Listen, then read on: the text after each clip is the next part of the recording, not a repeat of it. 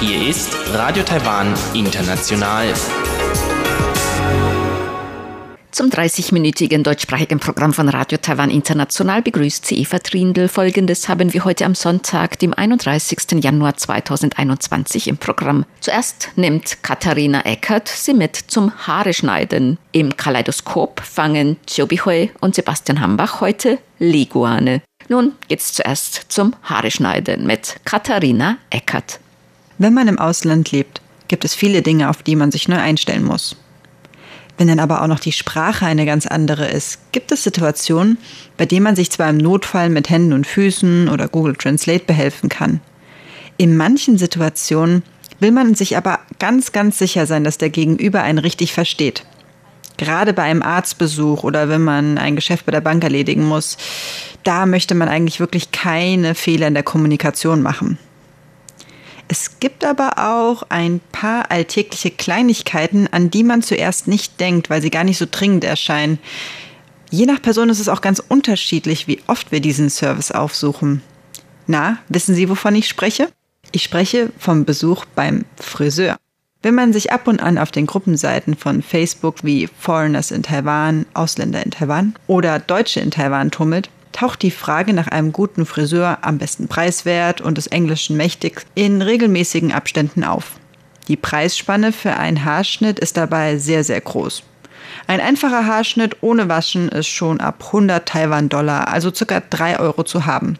Häufig muss man dabei gar nicht lange warten. Man kann während der Mittagspause spontan in den Salon, ganz ohne einen Termin und schon nach ein paar Minuten ist man wieder draußen. Für etwas mehr Geld kann man sich sogar die Augenbrauen zupfen lassen, Bart schneiden und die Ohren reinigen. Mit Kopfmassage inklusive natürlich. Es gibt aber auch die hochpreisigen Friseursalons. Dort beginnen die Preise je nach Ort ab 1500 Taiwan-Dollar. Das sind so 45 Euro aufwärts. Das sind eigentlich keine Salons mehr, sondern schon richtige Verwöhntempel für die vom Alltag gestresste taiwanische Seele. Wenn man auf der Suche nach einem Friseur ist, empfiehlt es sich einfach mal in einen der vielen Friseurstraßen zu gehen. Gerade in großen Städten wie Taipei, Taichung sind das schon richtig kleine Friseurviertel, wo ein Salon dicht an dicht neben dem anderen steht.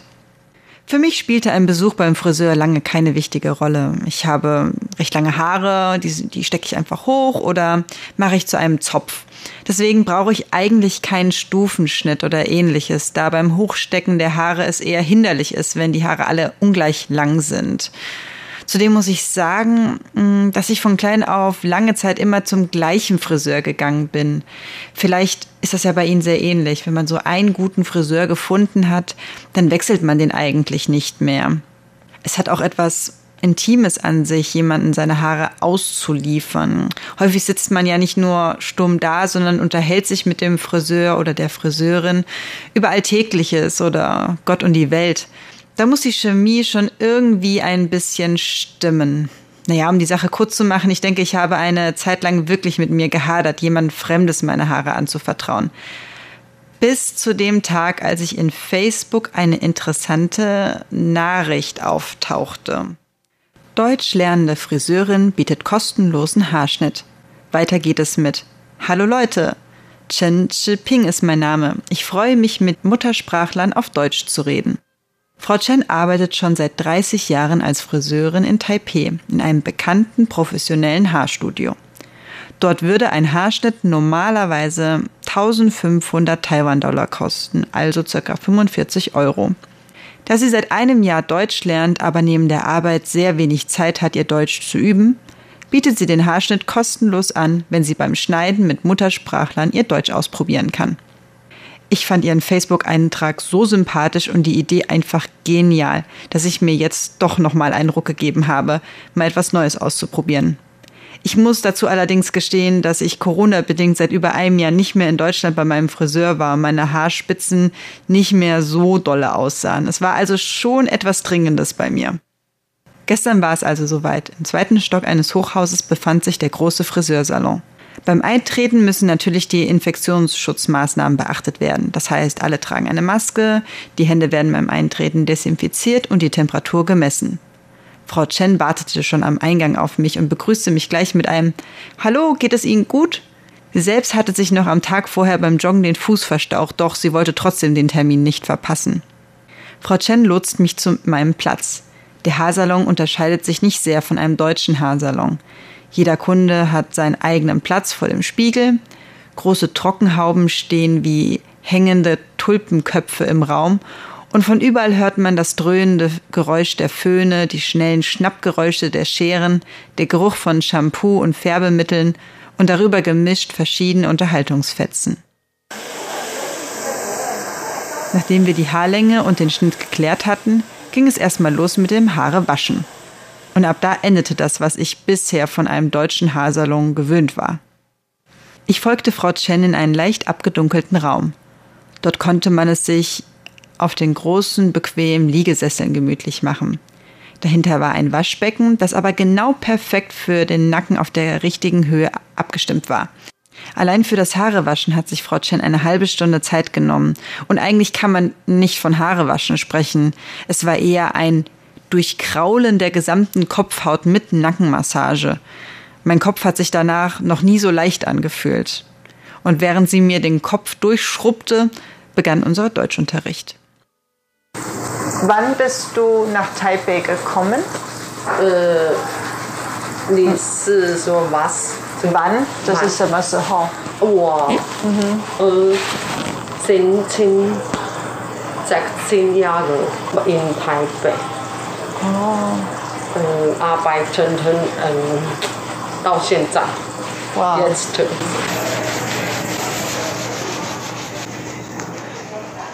Seit einem Jahr lernt Frau Chen Deutsch bei einer Freundin, die mit einem Deutschen verheiratet ist und lange Zeit in Freiburg gelebt hat und jetzt pandemiebedingt eine längere Zeit in Taiwan bleibt.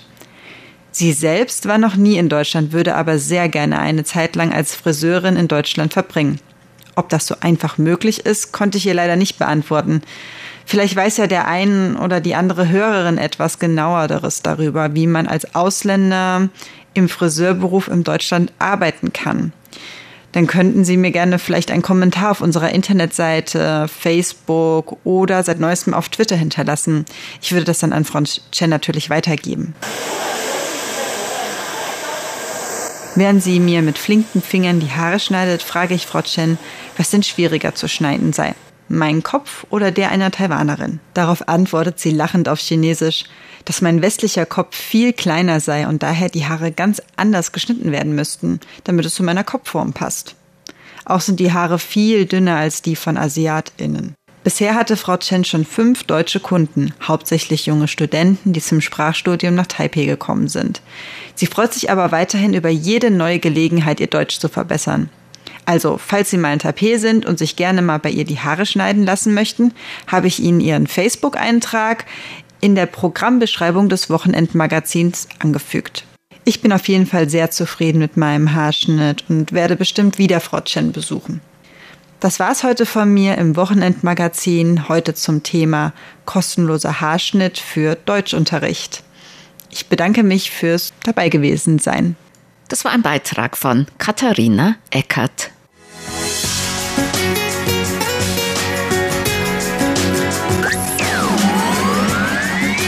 Radio Taiwan, international aus Taipeh.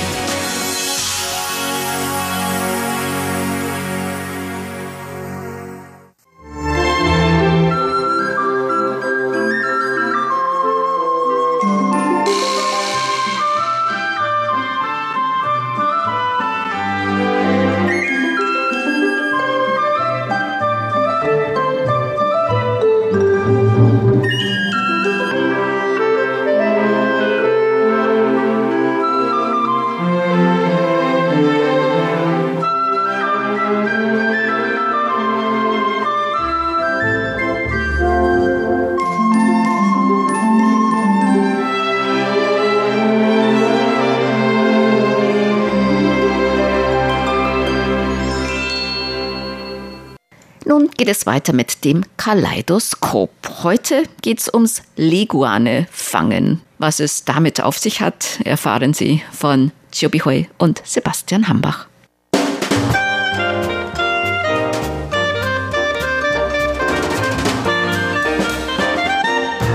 Herzlich willkommen, liebe Hörerinnen und Hörer, zu unserer Sendung Kaleidoskop. Am Mikrofon begrüßen Sie Sebastian Hambach und Chobi Hui. Heute wollen wir einen kleinen Ausflug in die Tierwelt von Taiwan machen.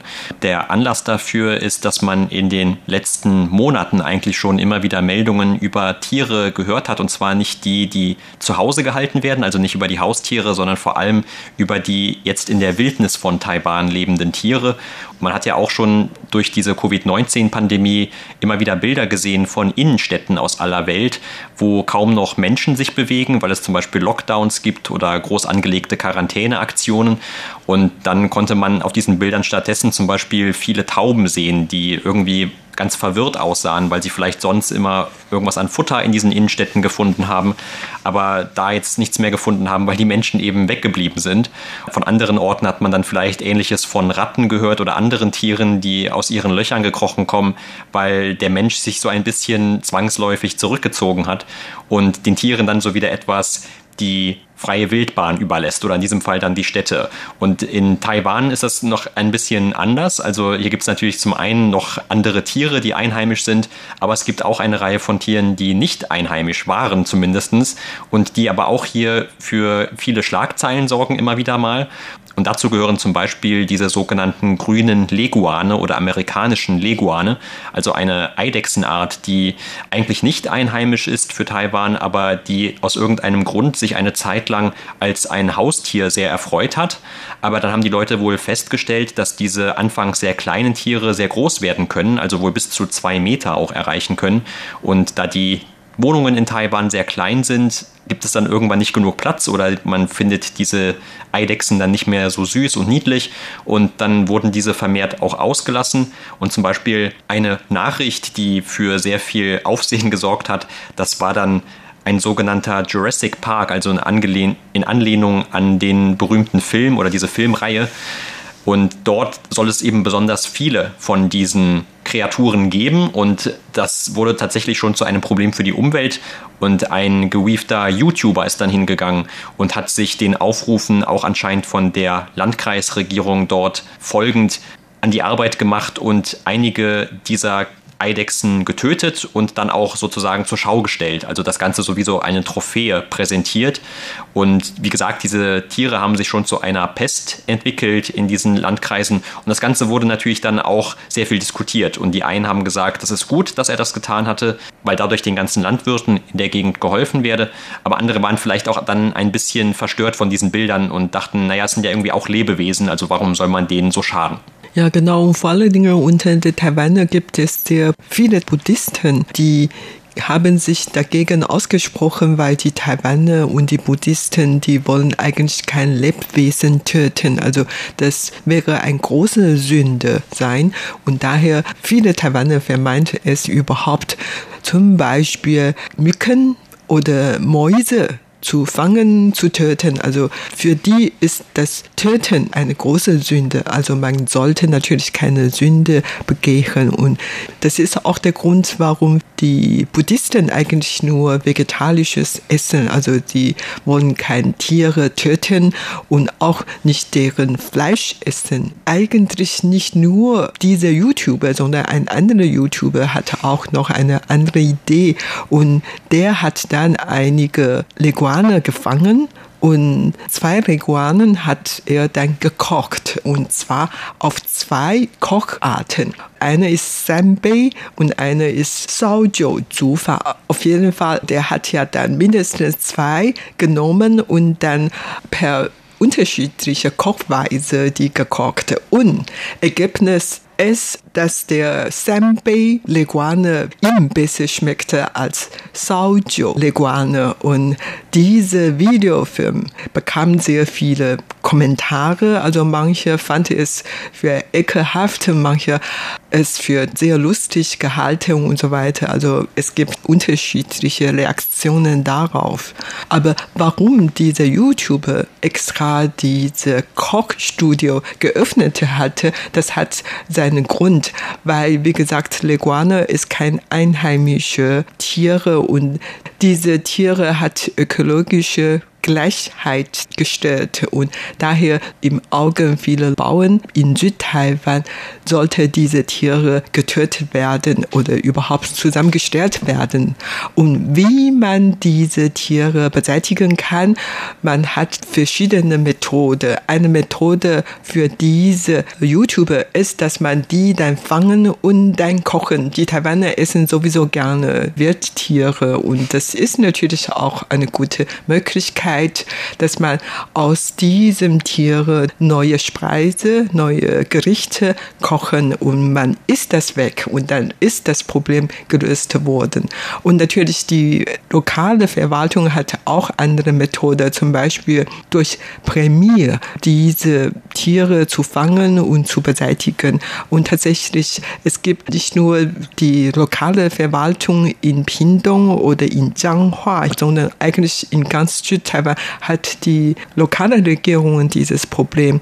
In Jianghua zum Beispiel, die hatten ja wirklich hohe Geld für die Abgeben dieser Tiere und so viele Bauern sind dadurch ermutigt worden, Leguane zu sammeln und diese abzugeben, um gegen das Geld zu bekommen. Genau, und das war dann auch dieser eine YouTuber, der hatte also mit, zusammen mit anderen Familienmitgliedern allein an einem Tag 41 von diesen Tieren gefangen bzw. getötet. Und eine Frage ist ja auch immer, wie man dabei genau vorgeht, weil diese Fallen sind in Taiwan eigentlich weitgehend verboten. Also man kann nicht einfach irgendwo hingehen, in einen Laden zum Beispiel und eine Falle kaufen. Und es könnte ja auch immer sein, wenn man eine Falle irgendwo auslegt, wie auch immer die geartet ist, dass man dann aus Versehen andere Tiere fängt, die jetzt eben nicht freigegeben wurden zum Abschuss sozusagen. Und auf der anderen Seite in Taiwan ist auch der Waffenbesitz nicht sehr liberal. Also das heißt, normalerweise haben die Leute keine Möglichkeit, irgendwo einfach eine Waffe zu kaufen. Da gibt es sehr strenge Auflagen für. Und in diesem Fall kam dann eben auch eine Schlinge zum Einsatz. Also man hatte einfach Schlingen Schlangen benutzt, um diese Eidechsen zu töten. Das Ganze, wie gesagt, hatte dann auch also sehr viel Aufsehen erregt. Das eine Video wurde anscheinend innerhalb von kurzer Zeit schon über 100.000 Mal angeschaut und es gab dann auch verschiedene Kommentare. Die einen haben dann gelobt, also wie gut die wohl zielen können müssen mit so einer Schlinge, um dann die Tiere aus der Welt zu schaffen. Und dann andere waren auch einfach nur schockiert, wie viele es überhaupt von diesen Tieren gibt, weil wie gesagt, das ist ja keine einheimische Tierart in Taiwan. Aber der Grund, wie wir eben schon gesagt haben, das hat auch damit zu tun, dass die Leute ihre Haustiere, ehemaligen Haustiere oft aussetzen. Etwas ähnliches kann man auch leider immer noch beobachten, selbst hier in Taipei, was Hunde angeht. Also man sieht dann vor allem an den Flussparks in der Stadt Taipei immer noch sehr viele Streuner, also sehr viele Wildhunde, die wahrscheinlich oder zumindest deren Vorfahren dort einmal ausgesetzt wurden und die sich dann natürlich auch mehr oder weniger ungehindert dort weiter vermehren können.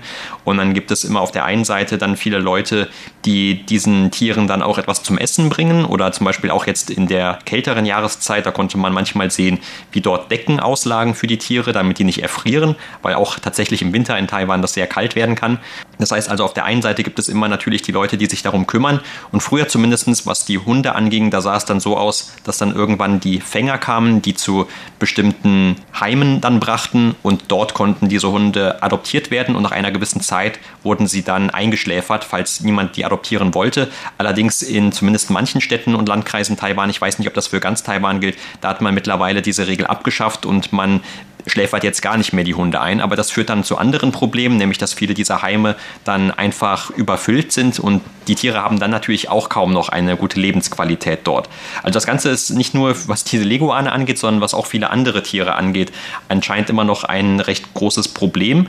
Und wie gesagt, also Tiere, die eigentlich nicht unbedingt für die Wildnis in Taiwan gedacht sind, die lassen sich dann dort nieder und das verursacht dann auch eine ganze Reihe von Problemen. Gerade zum Beispiel, was diese Leguane angeht, die hauptsächlich sich von Pflanzen ernähren und gerade dann in diesen eher landwirtschaftlich geprägten Landkreisen, wo sie dann auch schnell mal wieder untertauchen können, äh, da gibt es natürlich auch einiges an Auswahl.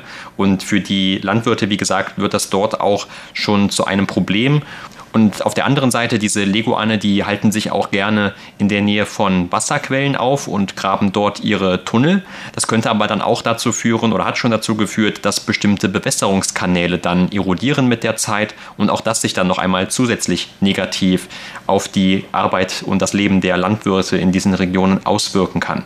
Ja, und zwar diese Leguane ist deswegen so unbeliebt unter den Taiwan, vor allen Dingen in Südtaiwan, in landwirtschaftliche Kreise, weil diese Leguane zu einem ist kein einheimisches Tier und zu zweite, die vermehren sich sehr schnell.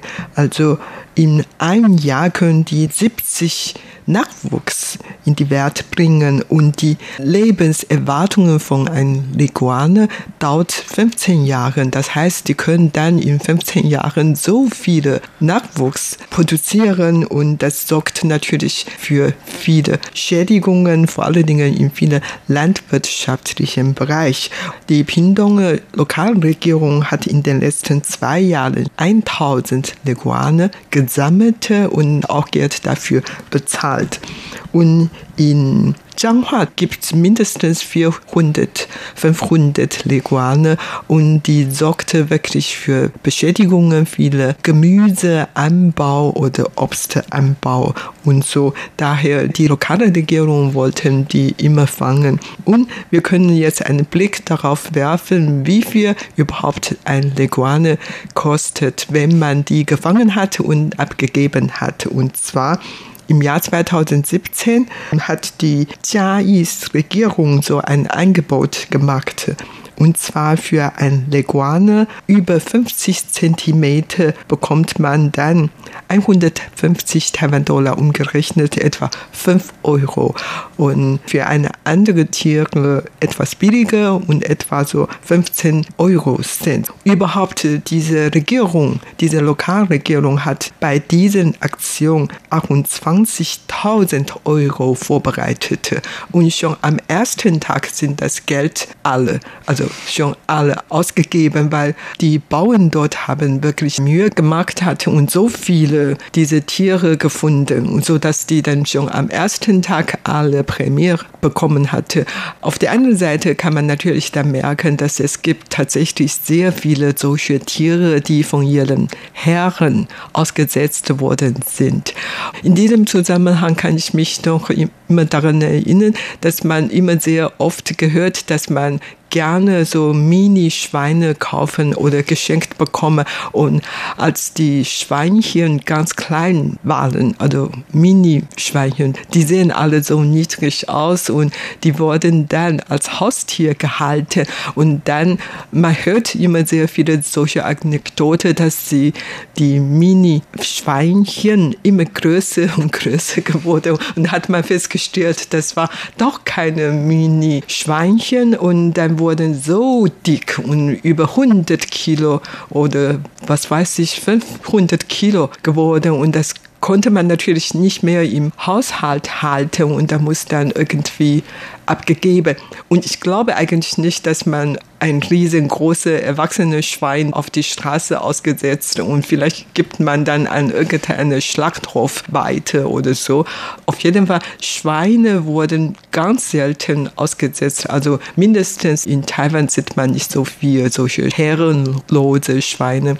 Vielleicht in manchen Wald oder Berge kann man noch Wildschweine sehen, aber überhaupt sieht man eigentlich ganz selten. Daran sieht man schon Schwein, die wirklich etwas kostete und etwas gut schmeckte, werden nicht einfach so ausgesetzt. Aber viele andere Tiere, wie du vorhin genannt hast, zum Beispiel Hunde oder Katze oder in diesem Zusammenhang auch Leguane werden dann sehr oft ins Freie ausgesetzt. Ja, man muss vielleicht auch noch unterscheiden unter unterschiedlichen Formen des Aussetzens von Tieren. Also gerade haben wir vor allem ja immer gesprochen über das Aussetzen von Haustieren, die einfach ungewollt sind mit der Zeit. Und das kommt leider immer noch sehr oft vor. Aber es gibt ja auch noch eine andere Form des Aussetzens und das hat mit den Buddhisten zu tun, die du am Anfang auch schon erwähnt hast. Und dabei geht es um das sogenannte Fangsheng. Das heißt also, man lässt eigentlich Lebewesen frei, also Tiere frei, die zum Beispiel speziell auch für das Schlachten vorbestimmt gewesen waren. Also das ist so eine tibetische buddhistische Vorstellung, die auch in Taiwan Verbreitung gefunden hat. Aber in Taiwan sind das nicht unbedingt nur die Tiere, die zum Schlachten bestimmt waren, sondern vielleicht einfach, also generell so dieser Gedanke, dass man Lebewesen, also Tiere aus der Gefangenschaft einfach befreit, indem man sie einfach auf die Umwelt loslässt. Und man kann das wirklich so formulieren, denn das ist auch eine etwas schwierige Situation für die Gesetzeslage in in Taiwan. Also diese Praxis ist nicht ganz verboten, aber es gibt einige Einschränkungen durch das Tierschutzgesetz, zum Beispiel, dass man dann genau aufpassen soll und wie das im Einzelfall sicherzustellen ist, ist sicherlich nicht ganz einfach, aber man soll dann aufpassen, dass diese Tiere keine Schäden an der Umwelt anrichten oder zum Beispiel dann diese Freilassung an sich dazu führt, dass anderen Menschen, Anwohnern aus der Gegend oder auch dann der dortigen Wirtschaft in irgendeiner Form geschadet wird oder der Umwelt dort. Und äh, wie man gesehen hat, also bei manchen Tieren ist das schon nicht immer ganz einfach zu sehen und das ist vielleicht auch wieder so ein Konflikt, wie man den in Taiwan öfter hat. Dass also auf der einen Seite gibt es diese vielen Traditionen und auch religiösen Traditionen, aber auf der anderen Seite dann moderne Überlegungen, wie zum Beispiel die Frage, was sollte überhaupt per Gesetz erlaubt werden oder welchen Einfluss hat überhaupt diese Tradition auf das moderne Leben heute und zum Beispiel ganz konkret, inwiefern betrifft das dann zum Beispiel das Einkommen oder das Auskommen der Landwirte aus der Gegend? Ja, in diesem Zusammenhang denke ich sofort an die viele Schildkröte, die die Buddhisten gern freilassen möchten. Und auch zum Beispiel viele Fische kommen auch sehr gut in Frage für die Buddhisten. Also man kann sich dann gut vorstellen, man kauft sich viele junge Fische und einen Stapel äh, junge Fische kostet nicht viel und das bedeutet allerdings dann sehr viel Lebenswissen, wenn wenn man zum Beispiel ein Kuh ins Freie setzt, das kann natürlich sehr, sehr teuer sein, aber ein Haufen von jungen Fischen, das kostet gar nicht viel. Und dann lässt man die ins Meer oder ins Wasser, in den Fluss, was auch immer. Und, aber nicht wirklich jede Menschen wissen, ob diese Fische hier zu Hause sind oder nicht und hat einfach so freigelassen und das sorgt natürlich für die Tötung diese Fische und so.